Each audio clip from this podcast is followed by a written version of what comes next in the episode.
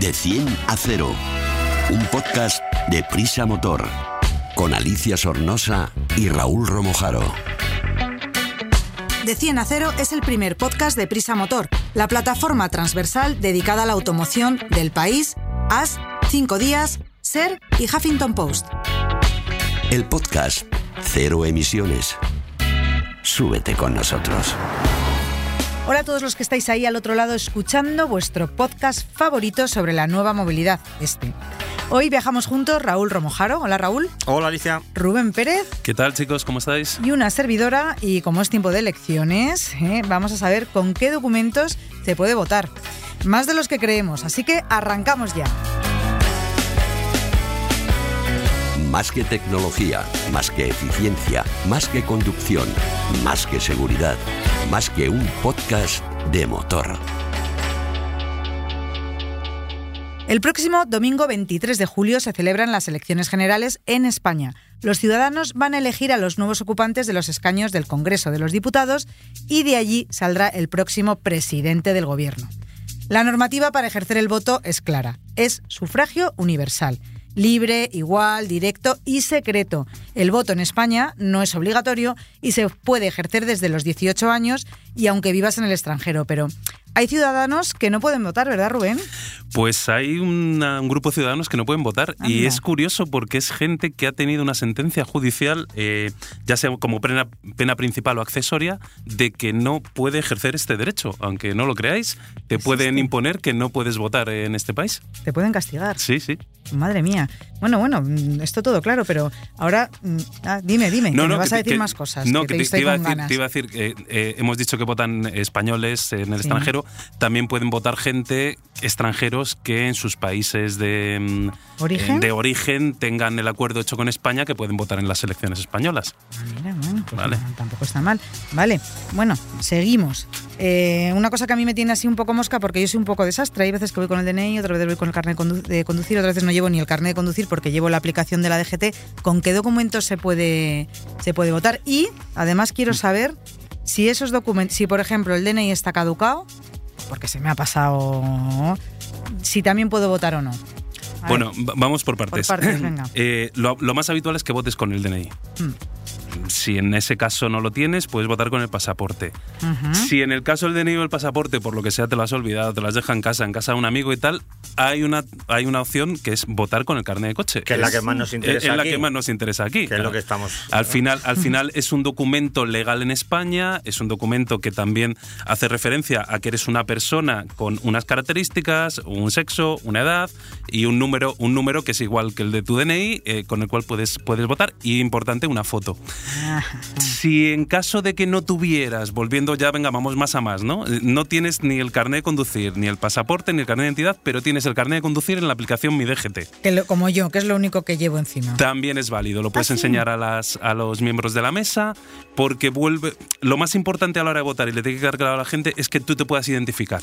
Y para identificarte hay diferentes documentos que lo puedes hacer, pero lo más importante es que tenga una foto, que vean que esa persona eres tú y que puedas identificarte. Y lo que hemos dicho, tanto DNI como pasaporte, como carnet de conducir o como el carnet de conducir en mi DGT, tienes una foto donde, y unos datos donde pueden acreditar que eres tú la persona que va a votar. Vale, ¿y si está caducado? Pues mira, eso a yo- mí también me yo- pasa. Yo pensaba, yo pensaba que, que estando caducado eh, tenías un problema a la hora de, de ejercer el derecho del sufragio.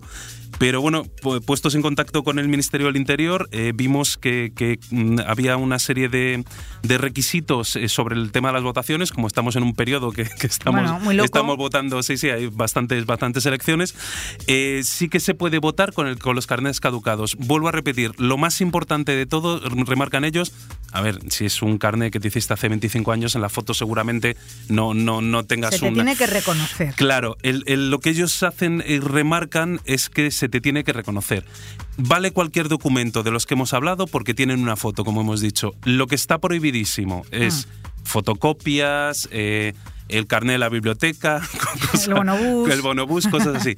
Pero mientras que sea un documento oficial y expedido por la Dirección General de la Policía, en este caso un pasaporte, un carnet de conducir, un, un carnet de coche, se puede ejercer el derecho al voto aunque esté caducado. Bueno, bueno, pues muchas gracias, Rubén. Me Pues queda clarito. Muchas de nada, a, a- a votar todo el que quiera con el documento que, que más le convenga. Eso es. Explicamos fácil lo difícil. Bueno, Raúl, que te veo ahí que estás muy tranquilo y te voy a poner a prueba. Ahora, ¿qué te parece? Te voy a decir Vamos, una serie de frases, te voy a decir una serie de frases, vamos a hacer una especie de juego. Y tú me vas a explicar de qué van, qué significan. Uf, Porque muchas de estas frases, y atención todos, si podéis ahora mismo coger el boli y el papel, sirven para que todos crean que sabemos de coches más que nadie. O sea, vamos a tirarnos el pisto. Por ejemplo, si te digo, bueno, es que, Raúl, es que este coche tiene mucho par, ¿qué significa? Vamos a empezar diciendo, Alicia, que como tú bien has señalado, esto es una especie de juego, que nadie nos lo tome como un tema técnico en el que vamos a explicar cada detalle, sino bueno, pues es una... Vamos a jugar. Vamos a jugar, vamos... Bueno, pero sí que sirve para en un momento determinado, si te hablan de algo que no te suena chino o que si tú utilizas el concepto, pues bueno, parezca que sabes un poquito más igual de lo que sabes, pero insisto, no es un tema absolutamente técnico.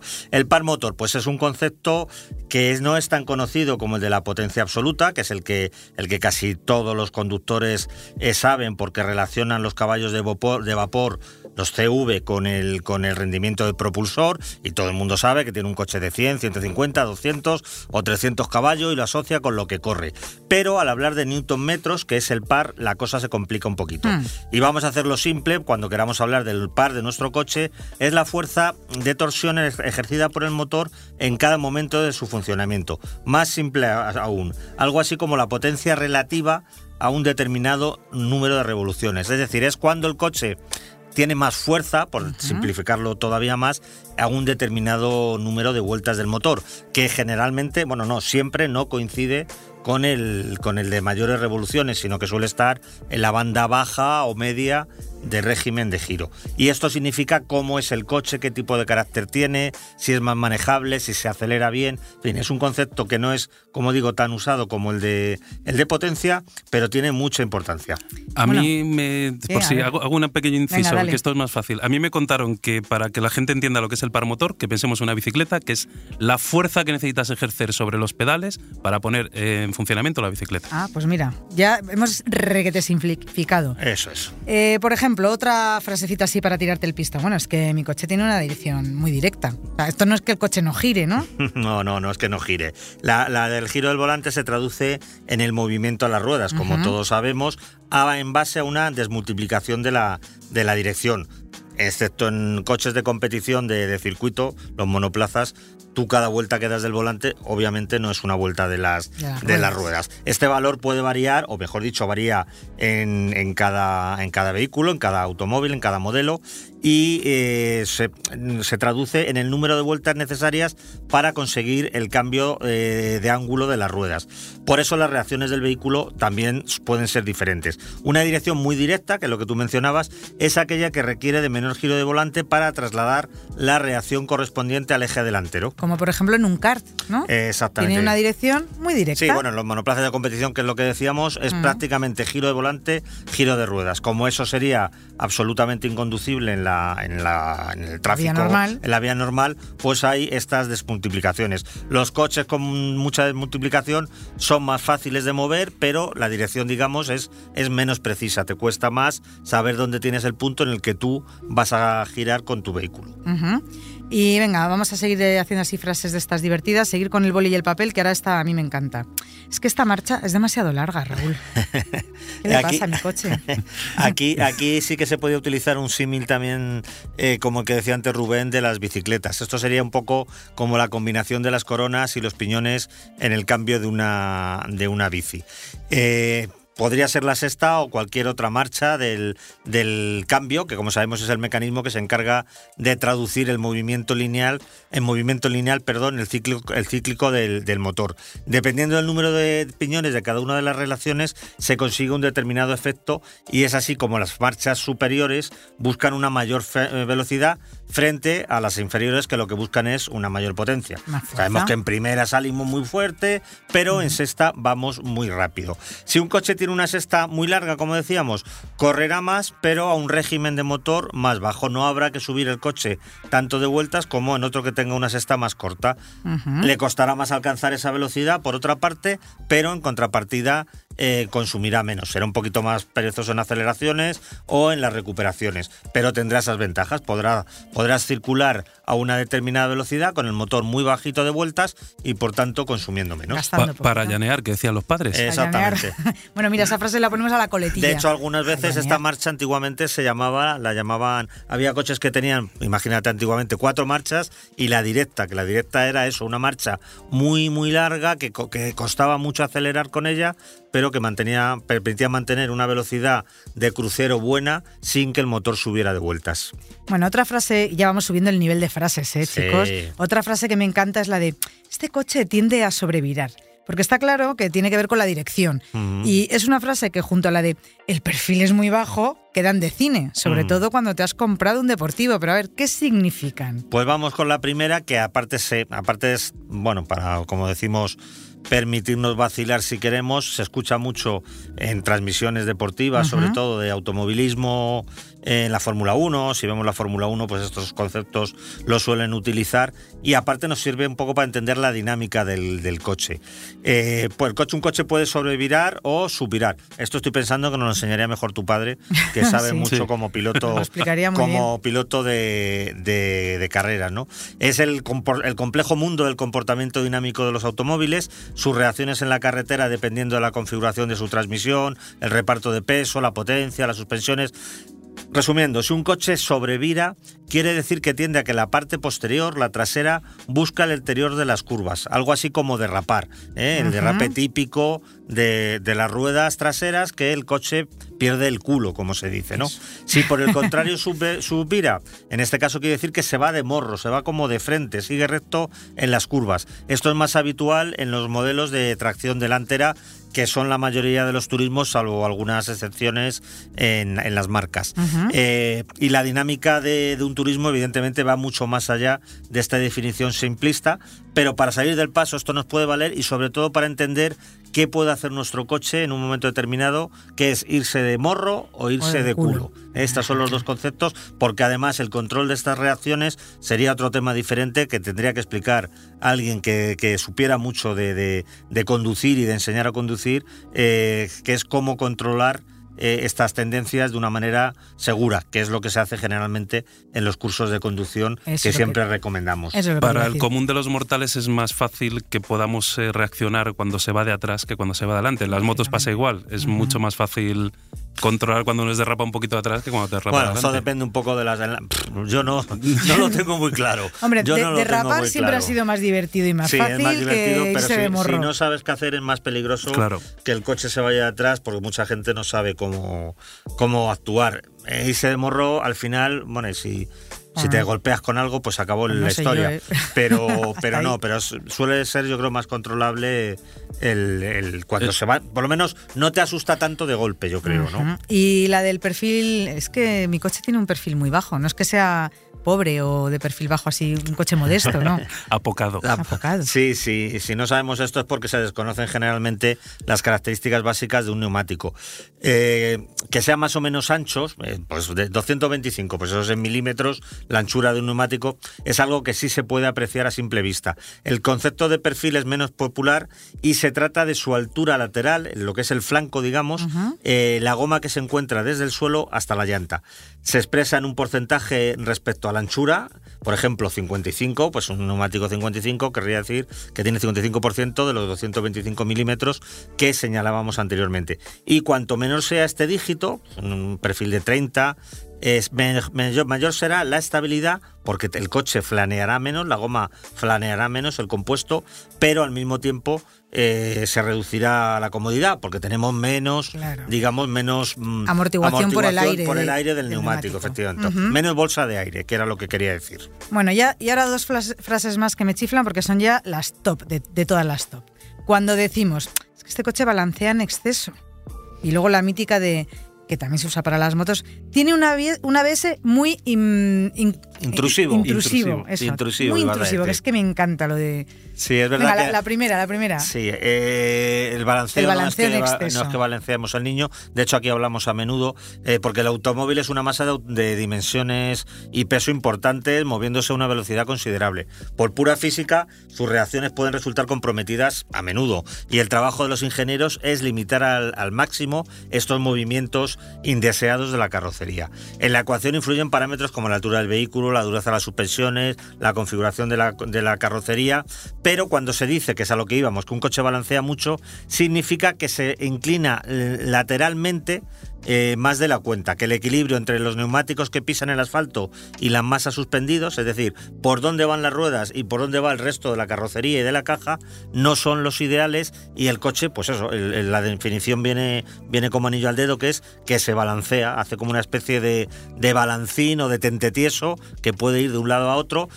Si no va más, no es comprometido, pero si el coche balancea en exceso y las ruedas van por su lado y la carrocería va por el suyo, lo que puede ocurrir es que terminemos perdiendo el control. Eso se notaba mucho en los grandes todoterrenos de los 90. ¿Os acordaréis aquellos primeros todoterrenos que, que tenían mucho, mucho Y- balanceo de carrocería? Tenía Y en los dos caballos, el dos caballos se podía decir que era un coche que balanceaba mucho, Claro, ¿no? ese es un ejemplo. Claro, pasa que ese coche estaba, digamos, Hecho así. diseñado así, las velocidades que cogía, no, no, que, que tenía, no eran tan excesivas, estaba pensado para un determinado uso y se sacrificaba parte de la dinámica de conducción porque luego era un coche que podías ir con él por caminos, por terrenos rotos y asumías un poco que era así, pero efectivamente un, un dos caballos un día en seis es un ejemplo claro como los todoterrenos de largo suspensión que refleja un poco este fenómeno del balanceo. Y por último, que tú me preguntabas del, sobre el ABS, efectivamente, Sí. como, como bien señalas, es algo más en motos, porque en coches suele Sí. ser difícil que, que ocurra, que quiere decir, como su nombre indica, es que el ABS actúa o, o aparece o se hace notar antes de lo que sería deseable, incluso a veces de lo que es necesario. En las motos suele ocurrir mucho, sobre todo en la rueda trasera, porque cuando tú frenas fuerte con los dos, con los dos ejes, la rueda trasera, generalmente frenan más con el delante, eh, se aligera, eh, pierde, pierde carga y entonces al perder carga es más fácil que el ABS eh, haga, haga, su, haga su función. Esto es eso, que, que ocurre, que tú no estás esperando que el ABS o crees que el ABS no, debería funcionar, no debería tener el típico traqueteo en el pedal en los coches o en la maneta en la, en la moto y sin embargo entra. Y esto, lejos de ser una cualidad, pues es un defecto porque te sorprende eh, y, y te hace pensar que estás frenando de una manera que en realidad no es así. No suele ocurrir mucho, pero lo que decimos, si quieres tirarte el pisto y alguna vez te pasa, pues puedes decir esto y quedas también. Pues nada, que levante la mano en esta mesa el que no se haya metido con un dos caballos en una rotonda. Te analizamos un vehículo en de 10 a 0. Y por fin llegamos a nuestra prueba picadita de 10 a 0.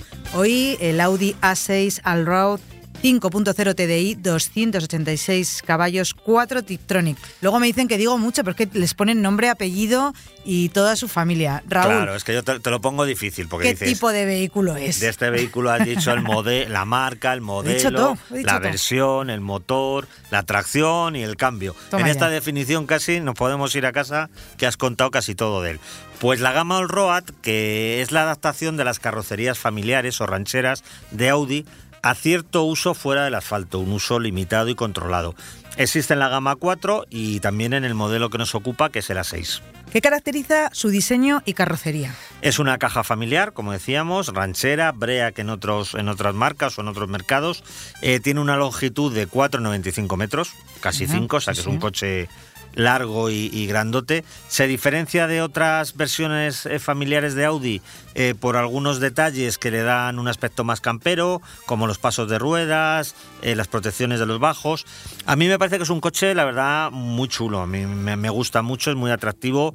Ah, mantiene los rasgos de distinción indiscutibles de, de una marca premium y transmite esa sensación, empezando por las dimensiones, como decíamos, de que es un automóvil de alta gama. ¿Cómo es la habitabilidad interior? El A6 Allroad eh, refrenda que hay vida para un uso familiar más allá de la tendencia imparable de los sub. Sí. Eh, que todo el mundo piensa en un sub para meter a la familia, los niños, el perro, las maletas. Y antes íbamos en rancheras, y antes no existían ranchera. los sub. Efectivamente, este es, el, este es un caso de una ranchera súper, súper chula, que tiene unas plazas generosas eh, en, en- en general de, de las cinco plazas. El maletero tiene 565 litros si utilizamos las cinco plazas, pero si en un momento determinado eh, tenemos que llevar un, un bulto, unos eh, cualquier objeto que tenga una cierta, un cierto volumen, se pueden abatir como siempre los asientos traseros, pero es que en este caso prácticamente estos 500 litros se triplican, con lo cual tendríamos espacio suficiente para bastantes utilidades. ¿Cuál es el equipamiento más destacado? Aquí nos podríamos alargar mucho o resumirlo mucho, que es lo que vamos a hacer, Resume, porque se trata de un Audi genuino, eh, que tiene con todo lo que ello representa en términos de, de calidad. A mí los materiales que se utilizan me han parecido intachables, los ajustes de las piezas, de los elementos del, del salpicadero y exteriores, pues están en la misma línea. Y en cuanto al equipamiento, igual que los dos anteriores conceptos que hemos mencionado, pues mm, están correspondientes en línea al precio del modelo que luego citaremos. ¿Qué motor lleva? Pues nos salimos de lo habitual porque este es un motor diésel que cada vez encontramos menos, eh, que a mí me parece una opción ideal para la gente que tiene que viajar y hacer muchos kilómetros. Es un 3 litros que entrega 286 caballos, el cambio es automático de 8 marta- marchas, perdón, tiene el sistema de tracción total eh, habitual en la marca o propio de la marca eh, y Que eso, perdóname, es lo de cuatro, Cuatro, ¿no? efectivamente. Eh, por eso te decía que con la denominación Sí, lo sí. habías dicho casi todo. Es un tracción es, es un tracción 4 y la marca lo llama 4 con, con Q. Eh, y luego, para mm, tener las ventajas, es una pequeña argucia, o no- por no decir trampilla, para que tenga la etiqueta eco de la DGT. eh, Audi le ha instalado un sistema eléctrico, una microhibridación de 48 voltios que a veces le permite circular al coche con el motor apagado, no es que el motor no es que se desconecte el coche, sino que el motor deja de, de funcionar. Como un start-stop. Sí, pero andando. Funciona como a vela, ¿no? Que se suele denominar. El coche va por inercia y el motor se puede desconectar y no consume, pero lo importante, como decimos, es que tienes la etiqueta eco de la DGT, no es cero, pero con la eco ya tienes algunas ventajas que son valorables. ¿Cuáles son sus prestaciones y consumos? Este, la velocidad máxima, no la hemos probado tampoco, ¿eh? porque como muchos otros Audis, excepto los menos convencionales, los más deportivos, eh, los limita a 250 kilómetros por hora, la velocidad punta. En cuanto al consumo, eh, la marca homologa 7,3 litros a los 100 kilómetros, aunque del- pues después de la prueba diría que lo más realista es añadirle un par de ellos en un uso convencional, rondando los 9, sin llegar a 2, rondando los 9 es, es un, yo creo un, un dato bastante realista. Es así porque los efectos de la hibridación son mínimos, pero eh, en estos momentos eh, este gasto, que bueno, al final son 9 litros, que es una cantidad significativa, en este momento en el que estamos grabando este podcast se, se compensan por el menor precio del gasóleo que ahorramos un poquito respecto a la gasolina. Pues nada, arranca y cuéntame.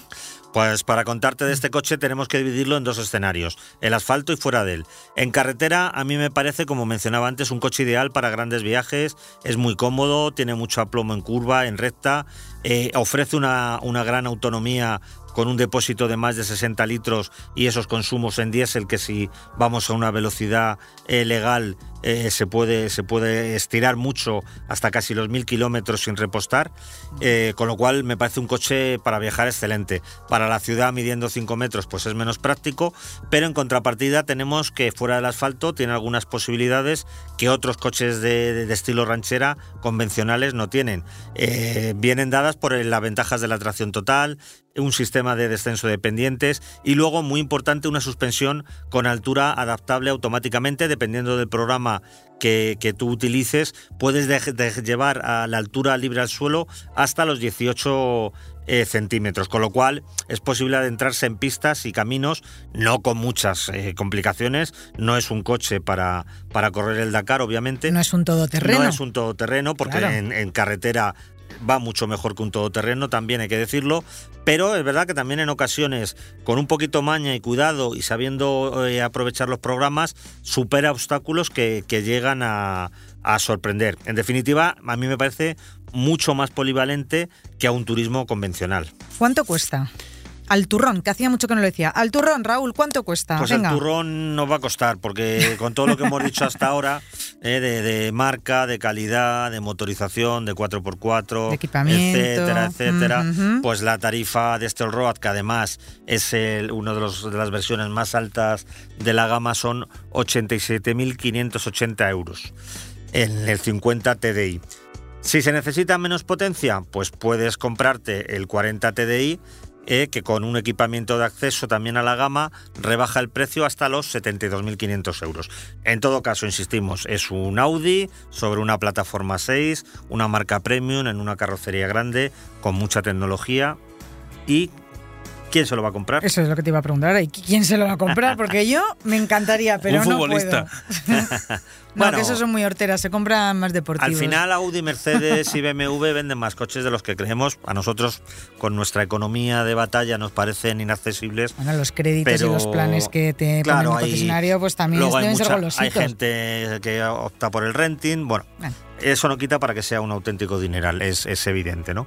Eh, por eso es una opción que yo creo que está indicada para quienes busquen alejarse de la, de la moda sub, pero sin que ello signifique renunciar a la calidad y prestigio de una marca como Audi, disponer de la tecnología necesaria eh, para abandonar el asfalto con ciertas posibilidades de ello, de éxito, perdón, y todo teniendo un coche representativo. O sea, este es un coche que te puedes ir el domingo, no sé, a pescar con tus amigos si es lo que te gusta y luego puedes ir a una cena de empresa o a un acto eh, de, de trabajo, un evento de trabajo, eh, con un coche que realmente se nota que, que es un- una marca premium y un modelo alto de gama. Raúl, ¿y este coche que no es un sub, o sea que hay poquitos rancheras, Mm. ¿tiene rivales de mercado o está solito en el mundo? Yo he visto dos que creo que son los más directos, ¿eh? porque como bien dices es un familiar premium, pero además tiene este enfoque campero, no es una, una ranchera al uso.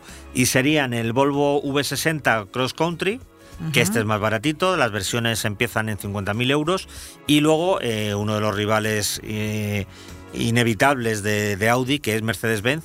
En este caso, eh, su rival sería el clase E All Terrain, que está en precios similares al Audi, puesto que la versión de acceso arranca en unos 72.000 euros.